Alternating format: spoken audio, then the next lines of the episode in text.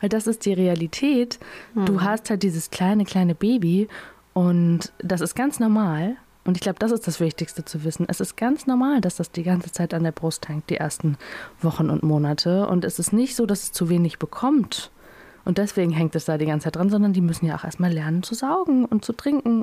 Stillen, so heißt es, ist das Natürlichste der Welt. Aber was, wenn es das eben nicht ist? Was, wenn es holprig wird? Darüber sprechen wir in Stillleben. Der Podcast zwischen Mutterglück und Milchstau. Hallo und herzlich willkommen zu dieser Folge Stillleben. Hallo Katrin. Ein ganz großes Hallo an all unsere Hörer und Hörerinnen. Geht's dir gut da drüben in Berlin?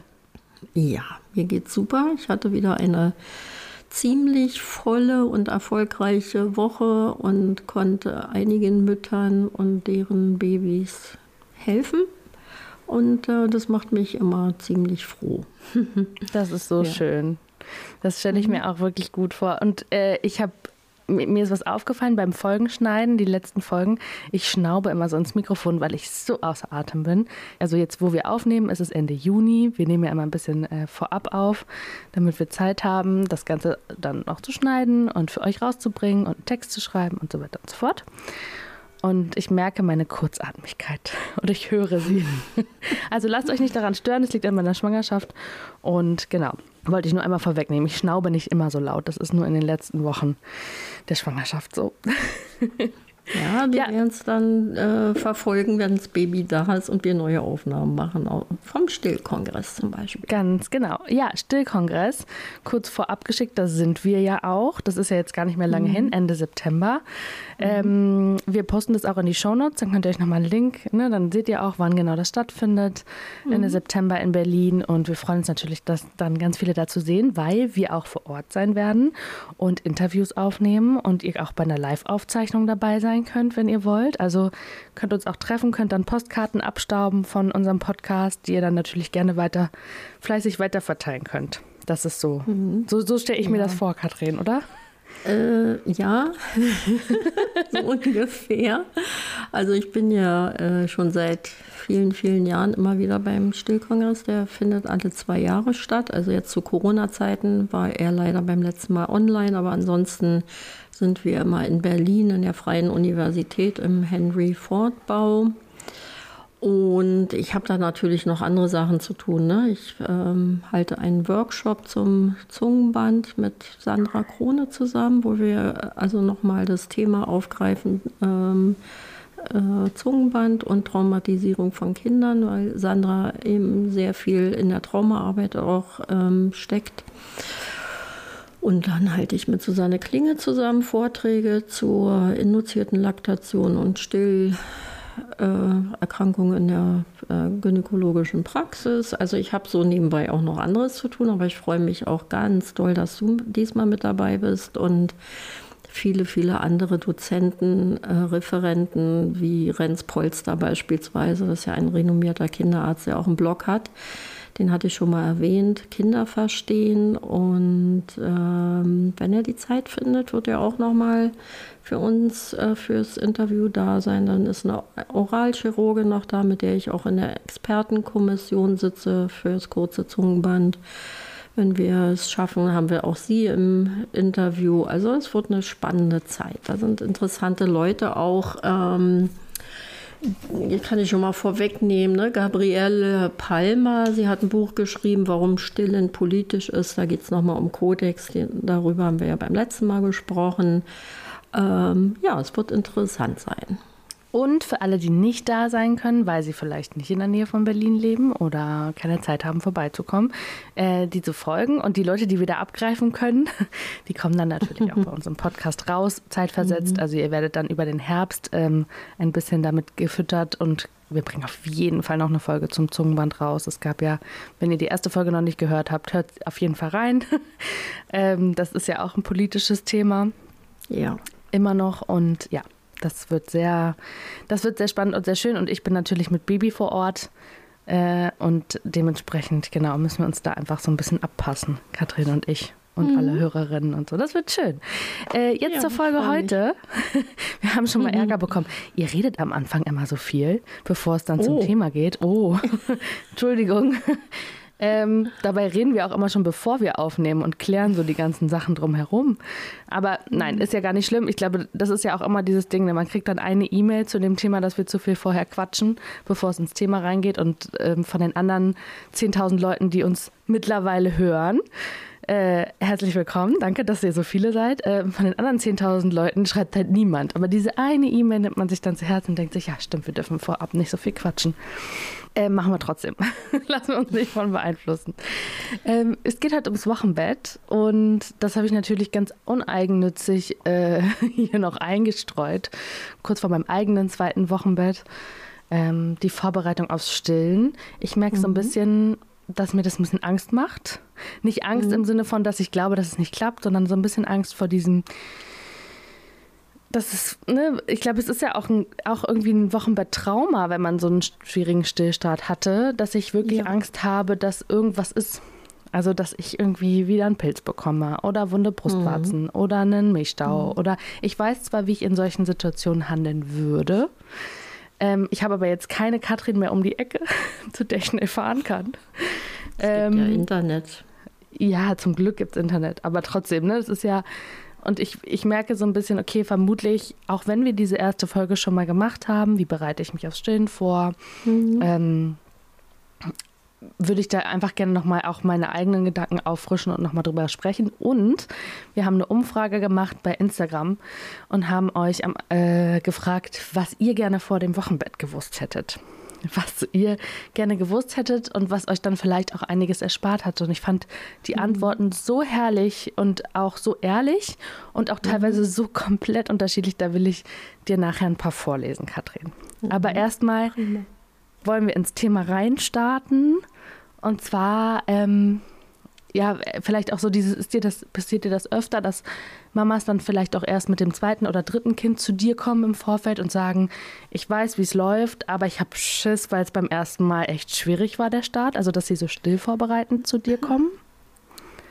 Das passiert häufiger, aber viel häufiger höre ich, dass wenn die Frauen mit einem kleinen Säugling bei mir in der Praxis sitzen. Die haben ja dann auch schon einiges ausprobiert an unterschiedlichsten, ja, wenn wir jetzt von den ähm, wunden Brustwarzen mal ausgehen, unterschiedlichsten Cremes und was so angeboten wird. Da wird ja unglaublich viel Geld ausgegeben. Da könnte man sich schon mal dafür ähm, eine Stillberaterin buchen und ähm, und wenn wir dann eben die, die gesamte Situation aufarbeiten, ne? wie war der Start, äh, wie war die Geburt, wie waren die ersten Zeiten, Tage auf der Wochenbettstation oder dann zu Hause, da kommt dann in, in der Regel immer, hätte ich mich mal besser auf das Leben mit dem Neugeborenen und auf die Stillzeit vorbereitet. Weil in den, in den meisten Fällen, das kann ich auch gut verstehen, denkt man erstmal an das große Erlebnis Geburt. Man bereitet sich gut auf die Geburt vor. Ähm, da sind ja auch viele Ängste und es ist ja auch gut, wenn man sich da eben mit seinen Ängsten beschäftigt. Aber so das Wochenbett fällt so ein bisschen hinten runter, so nach dem Motto, ja, das ist ja was ganz Natürliches und das wird dann schon klappen.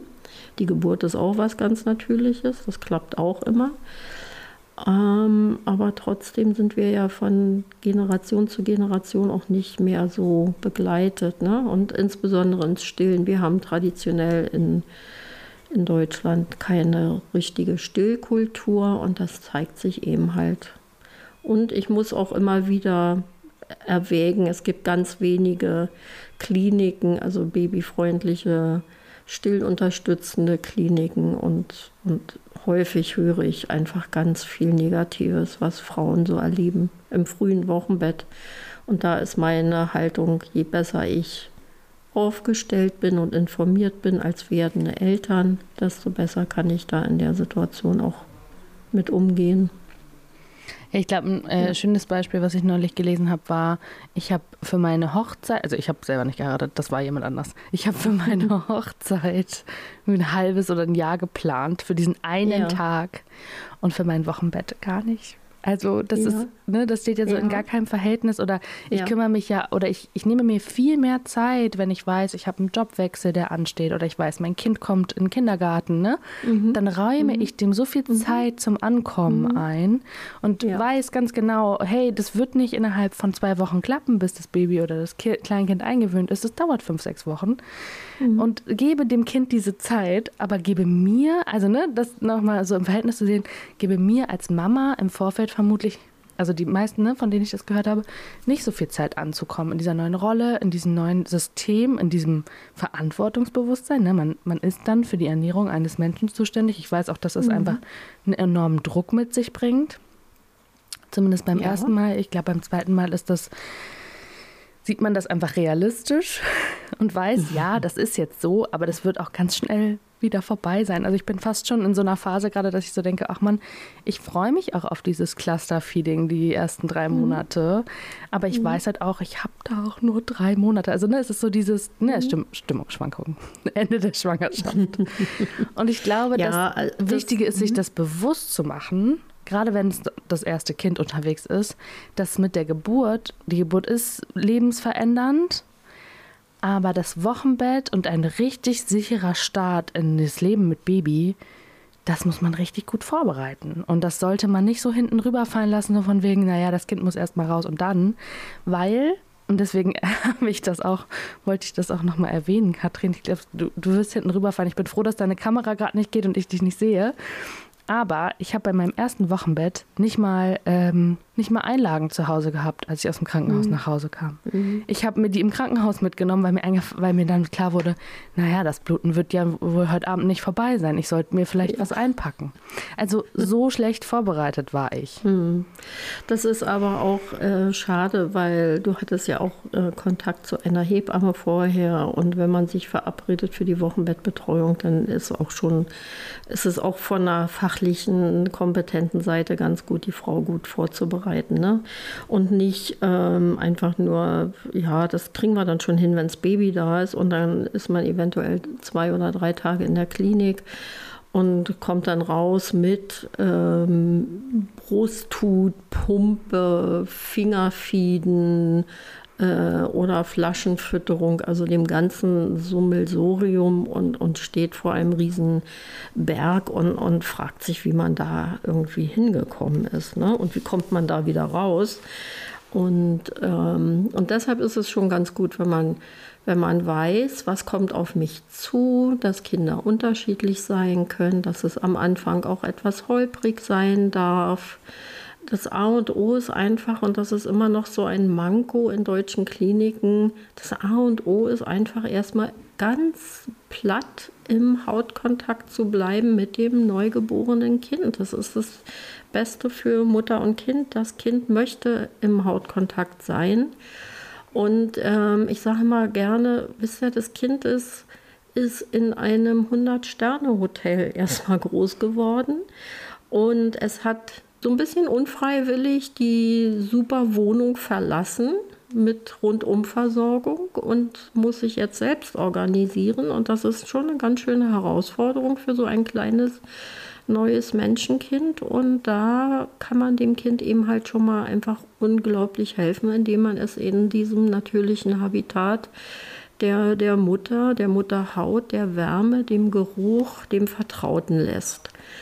Und auch für die Mutter ist es von Vorteil, eben eine gute, sichere Bindung aufzubauen, sich an das Kind gewöhnen, sich beschnuppern, sich kennenlernen, auf die Bedürfnisse reagieren. Das ist ja das, was sagt mir mein Kind, was, was erzählt mir mein Kind. Ne? Und, ähm, und Babys haben eine ganze Menge zu erzählen. Zum einen von der Geburt noch, zum anderen signalisieren sie aber auch, wenn sie Saugbedarf haben. Und ein Neugeborenes, nochmal für alle, möchte keinen Gummisauger in den Mund bekommen. Wenn es saugen möchte, möchte es an der Brust saugen und Nahrung aufnehmen. Und das in, in kurzen Intervallen, in kurzen Schüben in den ersten Tagen, weil das Kolostrum ja in kleinen Mengen vorhanden ist. Und das passt genau in diesen mini kleinen Bauch von einem Neugeborenen. Und deshalb trinken die eben halt recht oft. 24 Stunden, sieben Tage die Woche, rund um die Uhr. Ja, und ich glaube, ein das Baby ist ein äh, Baby eben, ja, äh, ohne Pause, ohne Wochenende. Und äh, daran muss man sich auch erstmal gewöhnen als Eltern, ne? in der Partnerschaft auch, dass plötzlich äh, nicht mehr so viel Zeit für andere Dinge erst einmal da ist. Ja, und ich glaube, das ist auch ähm, ein häufiger Grund, ne, den ich schon gehört habe bei Frauen, die gesagt haben, ich konnte nicht stillen oder ich wollte nicht stillen, weil mein Kind nicht richtig gesaugt hat. Und mhm. dann, wenn man dann mehr tiefer ins Gespräch geht, ähm, merkt man, dass einfach auch die Erwartungshaltung diese war, dass man halt das Kind mal eben kurz an die Brust macht. Das trinkt da drei, vier Schlücke mhm. und dann ist es satt. Und ich glaube, dass man das denkt, das hat auch viel mit irgendwie der Darstellung von Stillen im, äh, ne, wie, das findet ja öffentlich kaum statt. Also wir sehen ja kaum Frauen, die irgendwie auf einer Parkbank sitzen und stillen oder im Café sitzen und stillen. Also natürlich soll das auf jeden mhm. Fall überall stattfinden, aber ne, gerade in Film und Fernsehen, wenn dann mal gestillt wird überhaupt, ja. dann geht das zackig, zackig. Und nicht ja. eine halbe Stunde und das Kind schläft dabei ein und manchmal muss ich es wieder wecken, weil das ist die Realität. Mhm. Du hast halt dieses kleine, kleine Baby und das ist ganz normal. Und ich glaube, das ist das Wichtigste zu wissen. Es ist ganz normal, dass das die ganze Zeit an der Brust hängt, die ersten Wochen und Monate. Und es ist nicht so, dass es zu wenig bekommt. Und deswegen hängt es da die ganze Zeit dran, sondern die müssen ja auch erstmal lernen zu saugen und zu trinken. Und genau. Ja. Äh, was ich ganz schön finde, als, als Beispiel, das werde ich bei meinem zweiten Kind jetzt auch wieder machen, so ein Foto ähm, mit Klamotten irgendwie aus der erster, ersten Woche oder irgendwie aus den ersten Tagen und dann das gleiche Foto nochmal einen Monat später. Bei diese kleinen, dicken Milchbabys, es ist so süß, wie man das, ne, man sieht es im ersten Moment, man sieht ja, die Kleidergröße wächst und die Kinder werden länger und oh Gott, die werden viel zu schnell groß. Aber diese wirklich, diese Milchdicke, die kriegen die ja wirklich innerhalb von ein paar Wochen. Und das mhm. ist so zuckersüß. Und da sieht man auch mal, was man dann nochmal geschaffen hat. Also mhm. das ist, ähm, es ist ganz normal, dass Kinder so viel trinken und es ist nichts falsch an der eigenen Brust oder der eigenen Milch, wenn Kinder so viel trinken. Klar, gibt Ausnahmen und es gibt Ausnahmen, wo vielleicht wirklich nicht genug Milch da ist und da kann man dann die an den Stellschrauben drehen und sich eine gute Stillberaterin zur Hand nehmen gut aus, eine zertifizierte Stillberaterin. Aber ich meine jetzt nur mal so ins, also generalisiert gesprochen, ist es ganz normal, dass Kinder ganz oft gestillt werden wollen am Anfang. Ja. Also so. nicht umsonst sagen wir, ähm, ein Stillkind trinkt 10, 12 Mal in 24 Stunden. Das ist die Norm. Es gibt immer Ausnahmen. Es gibt Kinder, die ähm, nur siebenmal in 24 Stunden trinken, andere trinken 15 Mal in 24 Stunden. Es kommt, das hatte ich auch schon mal in einer Ausgabe gesagt, ähm, es kommt auch etwas auf die Speicherkapazität der Mutter an, aber das Allerwichtigste ist, die ersten Tage müssen die Kinder so viel und so oft und häufig trinken, um die Milchbildung überhaupt erstmal in Gang zu bringen. Und die Milchbildung etabliert sich in den ersten 14 Tagen plus minus. Da mhm. baut sich die Milchbildung für die gesamte Stillzeit auf. Und es gibt immer wieder Gründe und Ursachen für Stillprobleme. Ja, sonst gäbe es ja keine IBCLCs oder Stillspezialistinnen ähm, und andere Fachleute, aber man hat für alles eine Lösung. Und das fehlt mir auch etwas in Deutschland. In Deutschland wird sehr, sehr schnell mit der Flasche zugefüttert ähm, auch im Wochenbett dann zu Hause, auch auf Empfehlung von Fachleuten, wie zum Beispiel Kinderärzten oder ähnlichem. Und Flaschenfütterung stört immer das Stillen. Und wenn man mich fragt, kann jede Frau stillen. Also es gibt ganz wenige Gründe, weshalb man nicht stillen kann. Das ist nach schwersten Erkrankungen, Krebserkrankungen beispielsweise, bei Chemotherapie.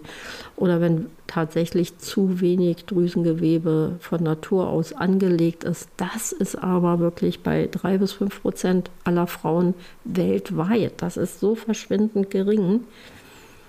Und ich kann es völlig akzeptieren, wenn eine Mutter sagt, ich möchte nicht stillen, das ist nichts für mich, das ist völlig okay, aber immer wieder diese Aussage, bei mir hat es nicht geklappt, die kann ich so nicht stehen lassen. Also dann sollte man auch ehrlich für sich sein und sagen, okay, ähm, ich habe es probiert, aber das ist nicht meins. Ne? Das mhm. ist ja auch in Ordnung. Aber ansonsten gibt es eine Lösung für jedes Stillproblem.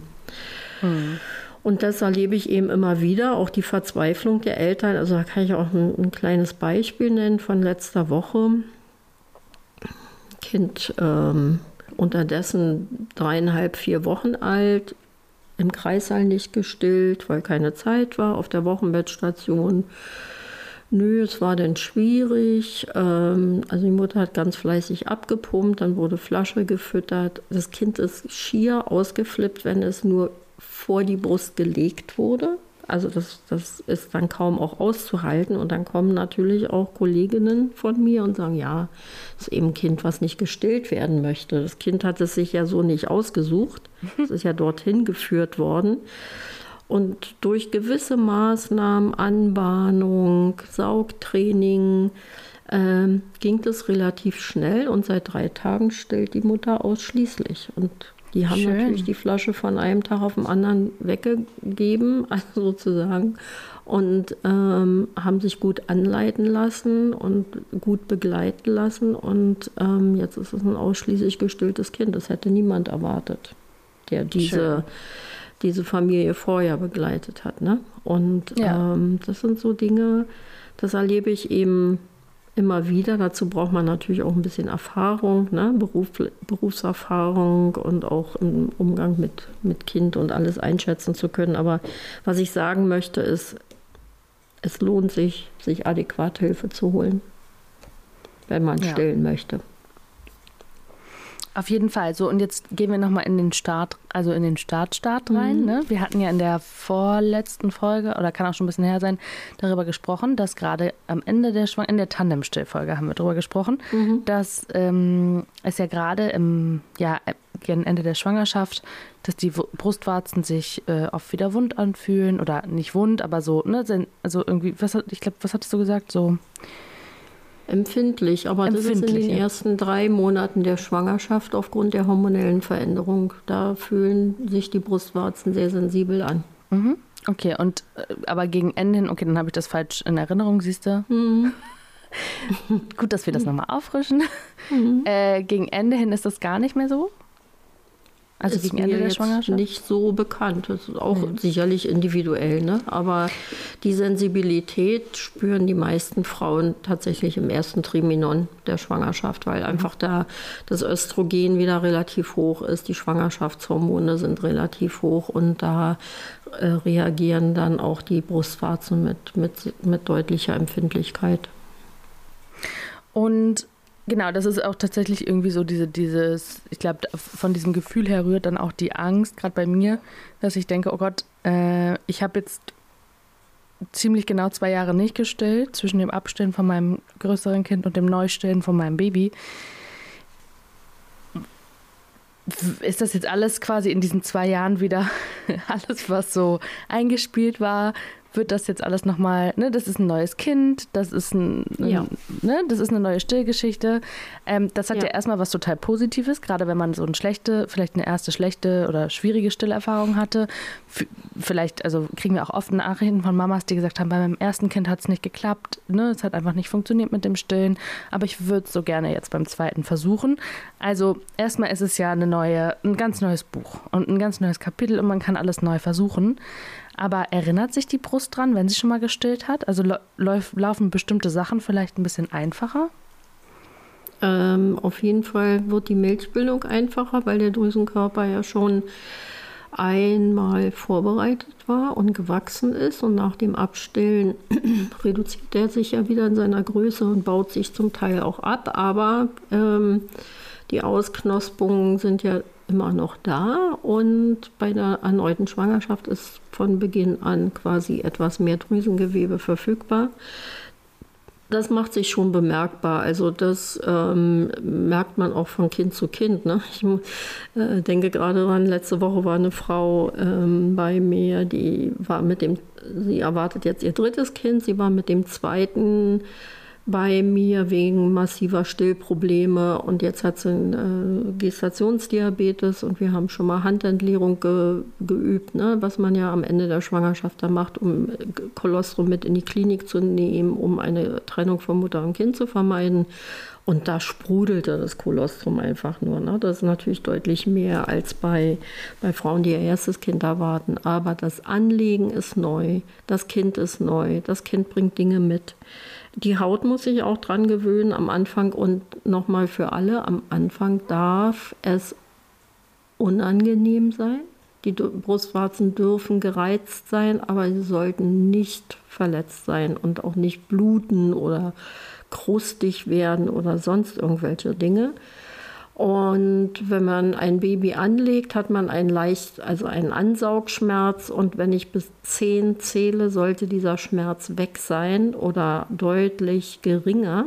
Ansonsten stimmt da was nicht. Also ist das Kind nicht gut angelegt, die Brust zum Kind geschoben, das Kind den Mund nicht weit genug auf, nicht genug Brust im im Mund oder äh, die Frau drückt die Brust weg oder, oder, oder. Und da sollte man sich immer rechtzeitig Hilfe holen, bevor Schäden an der Haut entstehen.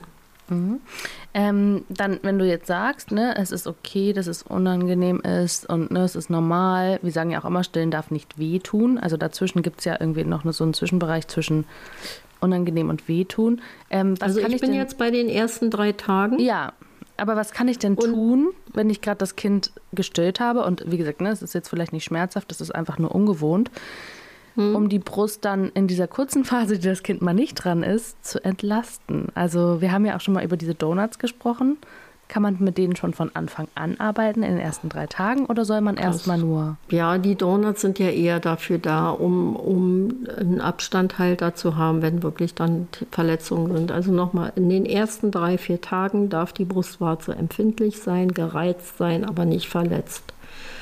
Und die beste Pflege ist mit der Hand etwas Milch nach dem Stillen noch äh, rauszumelken, abzudrücken, wie wir so sagen, und die Milch dann bitte auf der Brustwarze verteilen und antrocknen lassen. Weil wir wissen ja auch, ne, biochemisch, wie viele Zellen in, im Kolostrum sind, Stammzellen, antiinflammatorische Zellen, also entzündungshemmende Faktoren, Wachstumsfaktoren. Und das ist nur von Vorteil, also fürs Kind. Deshalb möchten wir ja, dass das Kind das Kolostrum erhält zur Reifung der, also zur Darmgesundheit und Reifung und Reparatur und und und und Infektschutz. Aber für die Mutter ist es gleichwohl gut. Ne? Also nichts abwaschen und abwischen oder mit Octinisept darum desinfizieren, das ist natürlich kontraproduktiv, sondern ganz bewusst noch mit der Hand etwas Milch entleeren und diese Milch dann gut auf der Haut als Lubrikat quasi ähm, verteilen und an der Luft trocknen lassen. Okay, also erstmal die Milch selber arbeiten lassen und die Brust dann. Ja. Man ist ja eh, vermutlich trägt man auch in den ersten drei Tagen noch keinen Still-BH oder ne, soll, muss man ja auch noch nicht vielleicht, ne? Wenn man Luft eh im Bett ranlassen liegt. an die Luft Haut. Ne? Und ja. eben darauf achten, dass die Brustwarze nicht verformt ist nach dem Stillen. Also wenn die aussieht wie ein also zusammengedrückt vorne an der Spitze eine Kante aufweist ähm, äh, oder aussieht wie ein Lippenstift, also stark verformt ist, dann stimmt da was mit dem Anlegen nicht. Es kann natürlich in sehr seltenen Fällen auch ein, ein anteriores, also ein angewachsenes Zungenbändchen sein, das muss man gucken, ne? aber ähm, in der Regel ist es nicht gut angelegt. Und gerade bei Frauen mit einer kräftigeren, größeren Brust ist es mit dem Anlegen gar nicht so einfach. Die schieben auch gerne ihre Brust Richtung Kind. Und Grundgesetz ist, die Brust ist angewachsen, das Kind nicht. Und das Kind wird zur Brust geführt und nicht umgekehrt. Mhm. Und dann wurde zumindest mir im Wochenbett äh, als ich dann gemerkt habe, okay, die Brust wird wirklich wund, ich würde da irgendwie gerne Creme drauf machen, wurden mir, wie du eben schon erwähnt hast, wurden mir tausend Cremes empfohlen. Mhm. Äh, mit irgendwelchen Rosendüften drauf. Mhm. Mit Medigel-Creme zum Beispiel. So eine Wund- und mhm. Heilsalbe, die aber mhm. natürlich nicht in den Mund vom Kind gelangen sollte, weil die macht man halt eigentlich zur Wundheilung auf, was weiß ich, Narben oder ne? offene ja. Wunden. Äh, Bepanthen, was, was kannst du zu sowas sagen, Katrin? Ja, viel hilft nicht viel und je mehr gecremt wird, desto höher ist die Gefahr der Mastitis, also der Brustentzündung. Und ja, wir haben äh, Substanzen, die auch helfen, aber da gibt es eine ganz klare Studienlage. Muttermilch und ultrahoch gereinigtes Lanolin beispielsweise hat den gleichen Wirkungseffekt. Also ja. da gibt es eine ganz klare Untersuchung zu. Trotzdem fühlen sich manche Frauen wohler, wenn sie etwas auftragen können, außer Muttermilch. Und dann kann man ganz gut das ultra hoch gereinigte Lanolin nehmen. Und das sollte auch wirklich ultra hoch gereinigt sein, damit es beim Kind keine Allergien oder ähnliches auslöst. Dann gibt es noch andere viele Produkte, da muss man sehr vorsichtig sein. Das eine weicht die Haut eher auf und ähm, macht die noch empfindlicher. Andere Sachen ähm, hatten wir auch schon mal besprochen, können eher auch Infektionen triggern, wie zum Beispiel Pilzinfektionen, bakterielle Infektionen, dass die eher gezüchtet werden. Also man muss mal gucken. Ne? Am besten ist wirklich Muttermilch, gegebenenfalls Lanil, ähm, Lanolin, Donuts tragen, Luft ranlassen. Ähm, wenn man jemanden hat, der einen Kaltlichtlaser hat, Lasern zur Förderung der Wundheilung ist auch noch eine gute Option. Und das A und O, und das möchte ich in diesem Zusammenhang mit dem Laser auch nochmal sagen, es ist nicht der Laser, der dann Bing macht und alles ist gut. Wenn die Ursache nicht gelöst wird und behoben wird, kann man lasern, wie man will. Das wird auch nicht besser. Ne? Also der Laser mhm. ist zur Unterstützung des Heilungsprozesses da schmerzreduzierend, aber es sollte immer an der Ursache gearbeitet werden. Ja, genau, das habe ich auch erleben müssen, dass ich dachte, der Laser ist das Allheilmittel und jetzt geht's voran, aber das Kind lag halt nicht richtig an. Mhm. Ähm, dann, was ist mir gerade noch eingefallen? Ach so, genau. Man sagt ja am Anfang immer, oder nein, mir wurde am Anfang gesagt, du musst dein Kind alle zehn Minuten musst du die Brust wechseln. Mhm. Damit, das, damit die, damit die Milch richtig einschießt? Oder warum sagt man das? Warum, woher ja, kommt das? Ja, das sagt man auch nicht. Man lässt ein Kind saugen, solange es saugt und trinken, solange es trinkt. Aber es wäre schon schön, wenn Mütter äh, angeleitet werden, was ist denn Saugen und was ist Nuckeln. Und mhm. ähm, am Anfang, in den ersten Tagen, saugen die Kinder schon eher in kurzen Episoden. Und, äh, und auch da sind oftmals viel ähm, Informationen unterwegs. Die Mutter sollte schon auch bitte je, also beide Brüste stillen pro Mahlzeit und nicht, ach so, diese Mahlzeit, ja, mal eine Seite, dann nachher irgendwann die andere. Das führt dann immer zu Irritationen wie, das Kind nimmt zu viel ab, da muss zugefüttert werden, weil es einfach nicht genügend Kolostrum gibt, äh, bekommt. Und wichtig ist immer anschauen, was ist da los mit den beiden. Ne? Also mhm. es kann auch sein, dass ich viermal die Brust wechseln muss, weil die Frau einfach einen verzögerten Milchspendereflex hat oder große Schmerzen ähm, oder das Kind nur sehr kurz saugt. Es kann aber auch sein, wenn ich jetzt äh, eine Frau begleite, die ganz viel Kolostrum schon hat, äh, da ist das Kind so pappesatt nach einer Seite, dass da nichts mehr geht. Also es ist ganz individuell und das ist ja das das Gute, dass wir so individuell sind als Mütter und auch die Kinder sind ganz individuell und jedes einzelne Mutter-Kind-Paar ist einzelartig, einzigartig ja. und braucht eine adäquate, einzigartige Betreuung. Und ich erinnere mich auch noch dran, aber das werde ich vielleicht nochmal in der nächsten Folge, die wir dann nach der Geburt aufnehmen irgendwann, äh, mhm. ähm, vielleicht auch nochmal korrigieren äh, gerade wenn es heißt, es muss zehn Minuten an jeder Brust gesaugt werden pro Mahlzeit, wenn die noch so kleinen Saugen oder nuckeln, also ne, sie trinken noch nicht zehn Minuten am Stück. Also gerade wenn die gerade mhm. frisch geboren Sorry, sind, ne, kann es natürlich ja. auch sein, dass das Kind einpennt. Und ja. ähm, dann da so akribisch auf die Zeit zu gucken und auf die, mhm. manche sind ja dann auch so ne, irritiert, welche Menge gebe ich meinem, ne, wie viel kommt denn da raus? Mhm. Kriegen wir auch ganz oft E-Mails. Mhm. Ähm, das spielt sich ein ne, so wie das Kind das benötigt. Aber da muss man, ich glaube, diesen Stress macht man sich ganz schnell, wenn man so verunsichert ist, weil man immer auf diese zehn Minuten kommen will oder so. Und das, das sollte man vielleicht auch. Naja, wir, also wir sind verunsichert, weil uns ja auch was anderes transportiert wird. Also wir haben auf den Wochenbettstationen eventuell Flaschen rumstehen, da sind 90 Milliliter Milch drin. Das trinkt kein Neugeborenes.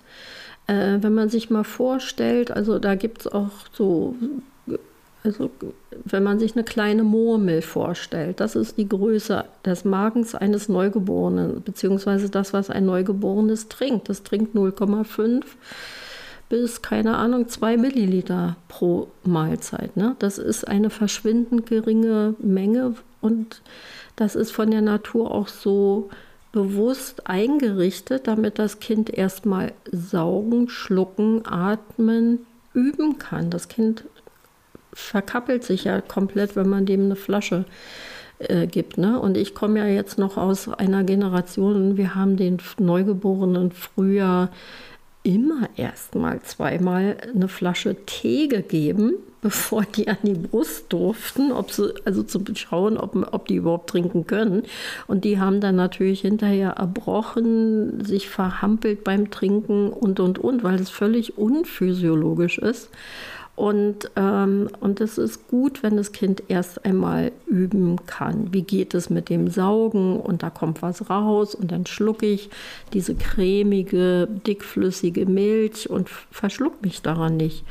Und im Laufe der Zeit, mit den Tagen, wird die Menge mehr und mehr und mehr. Und wenn ich jetzt aber andersrum gedacht das Kind zu früh von der Brust nehme, obwohl es noch kräftig am Saugen ist, nämlich weil jetzt sind die zehn Minuten rum, jetzt komm mal hier weg, dann kann das Kind auf der anderen Seite auch nicht genug Nahrung aufnehmen und das sind dann die Kinder, die nicht gedeihen, die nicht zunehmen, wo dann auch zugefüttert wird. Also wir sind in Deutschland sehr, sehr schnell mit dem Zufüttern. Also ich möchte jetzt nicht sagen, dass ich dagegen bin. Im Gegenteil, ich habe immer äh, meinen Fokus aufs Wohlergehen des Kindes und der Familie. Und wenn zugefüttert werden muss aus medizinischen Gründen, dann ist es so. Ähm, aber es wird in Deutschland viel zu viel zugefüttert und zu früh. Und es kommt ja kaum noch ein Kind von der Wochenbettstation, dem nicht mindestens einmal Prämilch gegeben wurde.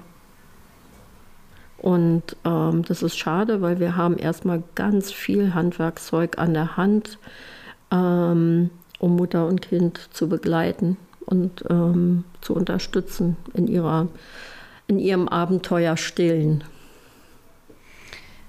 Ähm, Katrin, wir wollten jetzt zum Ende der Folge hin noch mal so ein paar, so ein paar Nachrichten von unseren Hörerinnen äh, einbringen. Ich muss aber sagen, bei uns wird gerade die Straße aufgerissen und ich hoffe, man hört es nicht auf dem Mikro. Ich weiß nicht, ob du es auf also dem Kopfhörer hörst. Ich höre es nicht, aber hört sich an, als würde eine Waschmaschine im Schleudergang neben mir gehen. Ich hoffe, ihr hört es nicht, deswegen kürze ich das jetzt ganz schnell ab, weil wir auch noch ja. viele Folgen zu bestimmten Themen, die ihr in den Nachrichten angesprochen habt, machen werden. Also ne, wir haben auch schon eine Folge zum still, äh, stillfreundlichen Zufüttern gemacht, weil du es gerade erwähnt hast. Mhm. Ähm, mhm. Könnt ihr auch schon mal reinhören. Wir machen dazu aber auch noch mal eine. Und auch zum Zungenband haben wir auch in dieser Folge erwähnt, haben wir natürlich auch schon eine Folge gemacht. Kommt auch noch mal was Ausführlicheres. Also man schafft halt in diesen, was weiß ich, 25 bis 35 Minuten nicht alles. Aber mhm. wir hatten euch gefragt, was hättet ihr gerne vor der Geburt bzw. vor dem Wochenbett gewusst? Und natürlich kam von den meisten FollowerInnen die Ansage, ne, dass Stillen nicht immer einfach natürlich passiert und dass es Hilfe braucht und dass man sich Hilfe ja. nehmen sollte. Das äh, ist ja schön, ne? dass dieses Learning ist ja bei den meisten, die uns dann auch hören, auf jeden Fall vorhanden.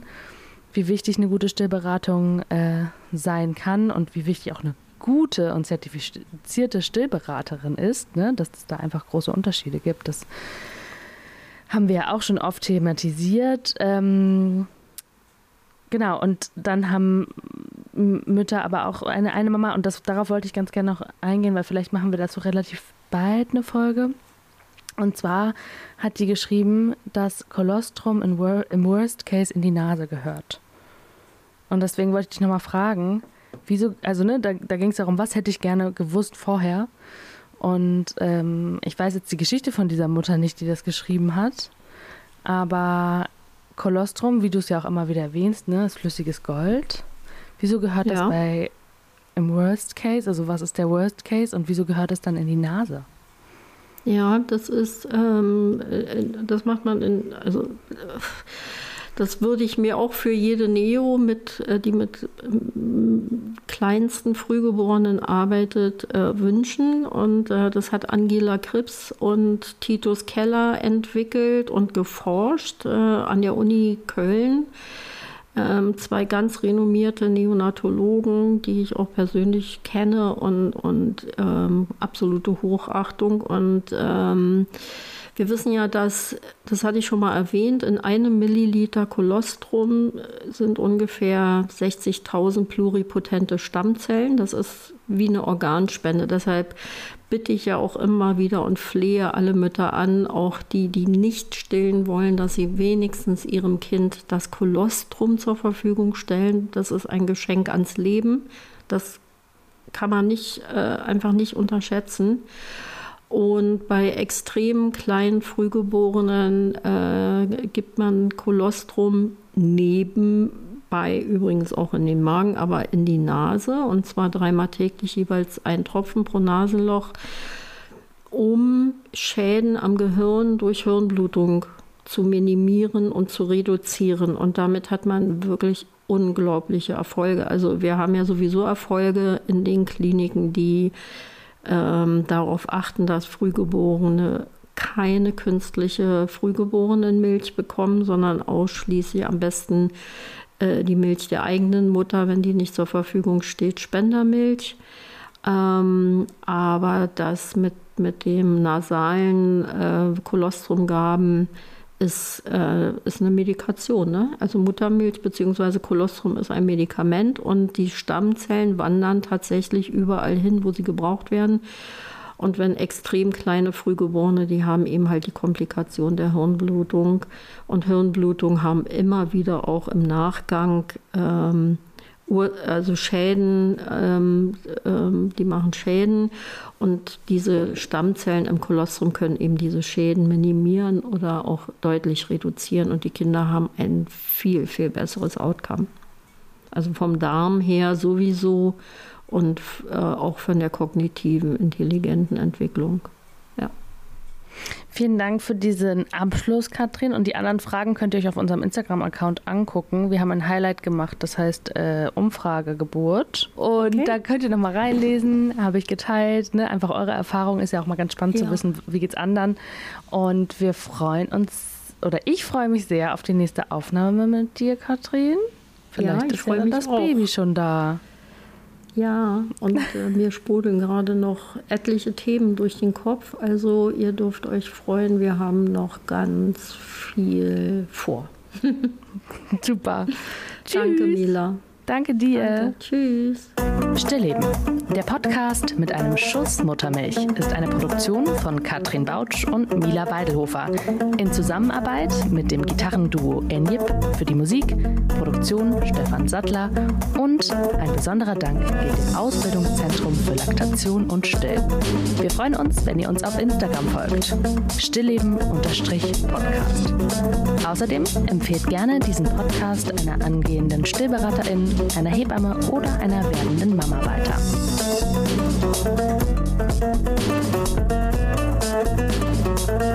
Musik